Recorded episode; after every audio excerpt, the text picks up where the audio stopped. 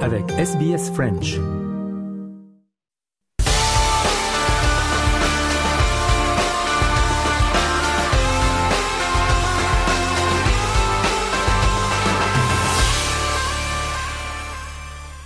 Journal des sports de ce dimanche avec euh, les funérailles de Pelé, avec le Brésil qui va lui dire adieu à partir de ce dimanche. Christophe Diremzian pour Radio France Internationale. Tout un pan de l'histoire brésilienne qui va commencer à se refermer dans la nuit de dimanche à lundi lorsque la dépouille du roi du foot quittera l'hôpital de Sao Paulo pour rejoindre d'abord le stade de Santos, son club de cœur pendant 18 ans pour une veillée funèbre de 24 heures avant ses obsèques mardi. En attendant, les hommages continuent d'affluer autant que les souvenirs d'un peu partout dans le monde. Tous ceux qui ont eu la chance de le croiser sur le terrain ou dans la vie se remémorent ces moments comme l'ancien défenseur du Congo Maurice Filankembo. Lui et les Diables Rouges ont joué contre Santos à Brazzaville lors de la fameuse tournée africaine de juin 1967. Il garde une grande émotion de ce match. Santos refusait la défaite. Ils ont égalisé et pratiquement les deux dernières minutes, Pelé a pu obtenir un penalty. Et ils nous ont battu trois buts à deux. Et puis Pelé s'est levé. Il est venu vers nous, il me tapote, il enlève son maillot, il me le donne, il me demande le mien. Il prend mon maillot, il met ça à l'épaule, on fait quelques accolades, mais le roi du football vient chez moi me féliciter. Je n'étais plus en moi. Tout le monde voulait voir Pelé. Et ce jour-là, il y a des gens qui n'avaient jamais mis pied au stade qui se sont rendus pour voir le phénomène. Maurice Filonkembo, ex-international congolais. Et le manager d'Arsenal, Mikel Arteta, et le manager de Manchester City, Pep Guardiola, disent qu'il est le plus grand et que son héritage vivra pour toujours. Someone that probably changed the, the dimension of a single player in, in world football because he could do a bit of everything. He was probably the most complete player that the game has ever seen. And uh, yeah, it's a big loss. We had two big losses with him and Maradona in the last uh, years. The legacy, when after many, many years still we are talking about him, still are talking about a good movie, a good book, is because you were so good. Une pré-retraite dorée pour Cristiano Ronaldo qui signe avec un club de l'Arabie Saoudite. Les précisions de Victor Missistrano pour RFI. Il était le chômeur le plus célèbre du monde. Cristiano Ronaldo a enfin mis un terme aux interrogations quant à la suite et peut-être la fin de sa carrière. À 37 ans, l'avenir du Portugais s'écrira en Arabie Saoudite. CR7 est désormais lié jusqu'en 2025 avec le club d'Al Nasser qui déboursera au total environ 200 millions d'euros de salaire pour s'attacher les services du quintuple Ballon d'Or. Ronaldo a disputé au Qatar sa cinquième Coupe du Monde avec cette étiquette de joueur sans club après une séparation houleuse avec Manchester United où le retour entrepris en 2021 a viré au fiasco. L'intéressé se dit, je cite, impatient de découvrir un nouveau championnat de football dans un pays différent, mais ce transfert, qui a tardé à s'opérer, vient symboliser la disgrâce de l'ancienne vedette du Real Madrid sur la pente descendante depuis plusieurs années. Le Portugais n'a pas trouvé de point de chute compétitif financièrement et sportivement afin de poursuivre au plus haut niveau, une scène qu'il quitte par la petite porte, preuve que les destins peuvent se croiser. Il y a moins de deux semaines, le rival de toujours de Cristiano Ronaldo, l'Argentin Lionel Messi, soulevait sa première Coupe du Monde. On parle toujours de foot. La Ligue 1 en France, ce dimanche, la 17e journée, il y aura six matchs au programme, dont le Paris Saint-Germain contre Lens, qui est deuxième au classement. Kylian Mbappé, qui n'a pas encore digéré euh, la défaite en Coupe du Monde. Eh bien, on l'écoute. Personnellement, je vais jamais digérer. Maintenant, euh, comme j'ai dit, euh, mon club, il n'est pas responsable de, de, de cet échec en sélection. Donc euh, j'ai essayé de revenir avec euh, l'énergie la plus positive possible et continuer notre saison où on est, où on est invaincu. C'était une parenthèse Coupe du Monde, c'est la sélection, le club ça n'a rien à voir. Peu importe ce qui va se passer avec la sélection, victoire ou défaite, euh, le PSG c'est autre chose. Je suis toujours déterminé à, ramener tous les trophées à la capitale. Puis en Angleterre, la Premier League, il y avait des matchs dans le cadre de la 18e journée hier. Arsenal s'est imposé contre Brighton 4 buts à 2. Manchester City et Everton ont fait match nul, un but partout. Newcastle et Leeds, match nul également, 0-0. Victoire de Manchester United contre Wolves, 1 à 0. Fulham s'est imposé contre Southampton, 2 à 1. Et Crystal Palace a battu Bournemouth 2 à 0. En Espagne, la Liga, hier, avec quelques matchs, le FC Barcelone et l'Espagnol Barcelone ont fait match nul, un but partout. Victoire du Real Sociedad contre Osasuna 2 à 0. Villarreal s'est imposé contre Valence 2 buts à 1.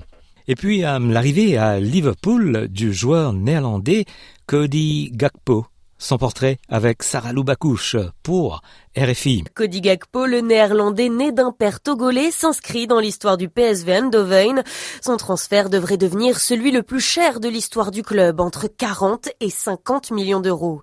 Car si sa tunique est orange, son pied droit, lui, est en or. Trois buts pour les Pays-Bas lors de la Coupe du Monde, 55 avec le PSV, son club formateur, en 159 matchs.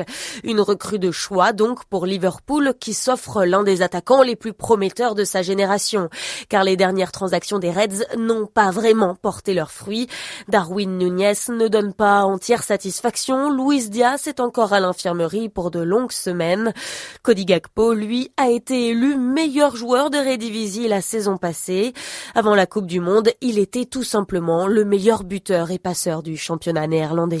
Un mot de rugby euh, du top 14, euh, la quatorzième journée. Eh bien, il y avait des matchs hier et des matchs également ce dimanche, avec euh, hier la victoire de Bayonne contre Toulon, 23 à 18. la Rochelle s'est imposée contre Perpignan, 29 à 10. Victoire du Stade français contre Pau, 37 à 3. Castres et le Racing 92 ont fait match nul, 26 points partout. Lyon s'est incliné face à Brive, 30 à 27. Max Brito, l'ancien international ivoirien de rugby, est décédé lundi de la semaine dernière. Retour sur sa carrière avec Eric Mamrut pour RFI.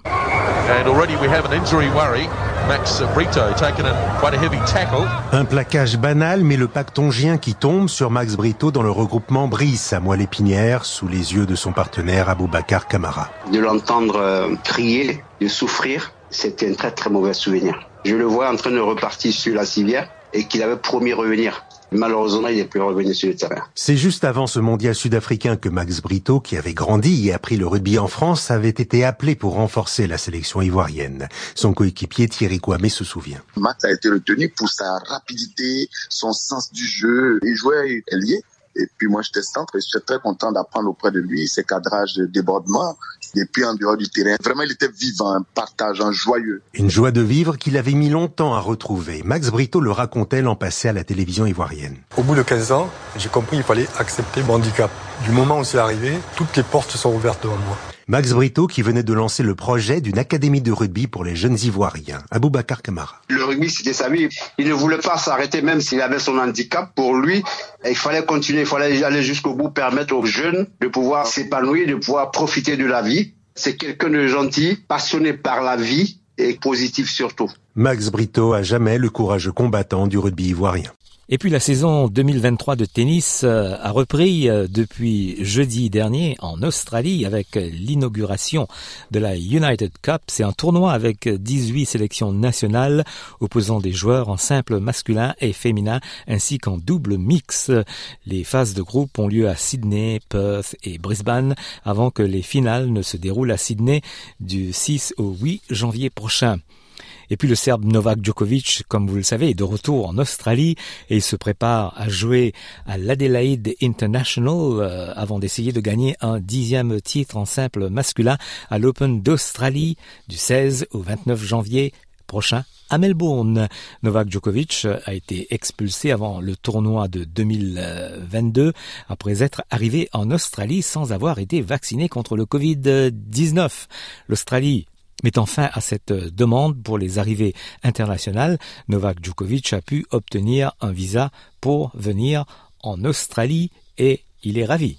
It's great to be back in Australia. I mean, I obviously what happened 12 months ago uh, was not easy for you know for me, for my family, uh, team, anybody who's close to me, and it's obviously disappointing to uh, to leave the country uh, like that. But um, it's a country where I've had uh, tremendous success in my career, uh, particularly in Melbourne. You know, by far my most successful Grand Slam, won it nine times, and uh, hopefully um, I can have another great summer. Et maintenant, une rétro sur les meilleurs moments euh, du tennis en 2022 avec ce focus sur Ons Jabber, la joueuse euh, tunisienne de tennis, Christophe Jousset, RFI. Numéro 2 mondial, derrière l'intouchable polonaise Iga Swiatek, Ons Jabeur est presque tout en haut du classement au terme d'une année où elle a évolué à un niveau jamais encore affiché. 2022 avait pourtant mal commencé, une blessure la prive de l'Open d'Australie, ce qui ne l'empêchera pas de réaliser de grandes performances. D'abord en mai à Madrid, où elle est la première joueuse arabe en finale d'un tournoi Masters 1000. Elle remporte contre l'américaine Pegula le titre le plus important de sa carrière. Finale encore à Rome, perdue cette fois mais ses prouesses sur terre battue la désignent comme l'une des favorites pour Roland Garros. Jabber tombe de haut, sortie dès le premier tour, trop de pression, dira-t-elle. Jusque-là, j'étais la joueuse invisible qui faisait parfois une bonne performance en Grand Chelem. La Tunisienne apprend vite, pourtant, à Wimbledon. Elle se hisse en finale d'un tournoi du Grand Chelem, une grande première pour l'Afrique. Elle récidivera à l'US Open. Les deux défaites n'entament rien la détermination de celle qui a gagné dans son pays le titre de ministre du Bonheur et qui revendique son rôle d'inspiratrice. Ons Jabber veut voir plus de joueurs arabes et africains sur le circuit. Elle veut être numéro un mondial. Je sais, explique-t-elle, que je fais partie de ces joueuses qui vont gagner un grand chelem. Voilà pour le journal des sports de ce dimanche.